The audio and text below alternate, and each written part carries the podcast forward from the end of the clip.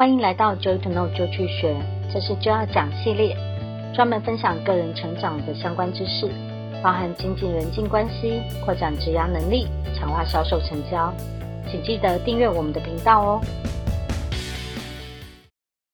今天要跟你分享辨别事情的逻辑，简单的原则看这边。常常听人家讲逻辑，逻辑，逻辑到底是什么呢？在字典上面有两个定义：一。研究推理的规则，并将之系统化的学科。二、推理思考的规律。所以简单说，将某些东西归类，然后延伸出来，分门别类放好，可以作为推理的依据。所以当我们在讲怎么样用对逻辑来辨别对错是非呢？你会发现以下这三种状况：一、以为等同却不等同；二、以为相似却不相似，三，以为不同却没有不同。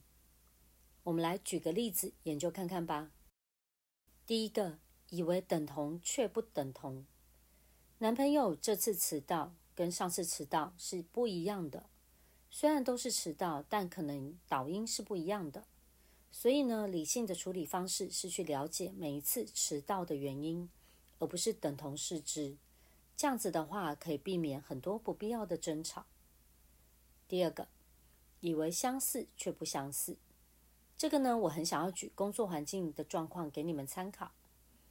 公司的员工每个人都是独一无二的，有时候老板没有考虑到优质员工的价值，觉得让他走就走吧，没关系，再找一个人替补就行了，反正差不多嘛，差不多，但其实是不一样的。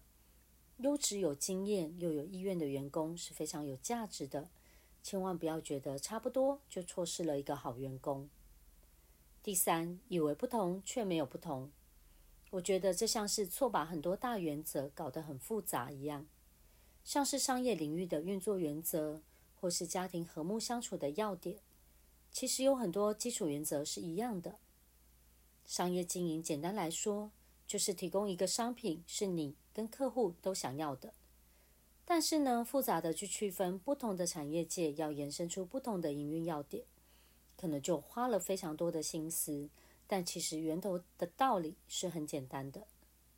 总而言之，逻辑是让我们来辨别问题的来源，然后能够更快、更有效地来处理好这件事情。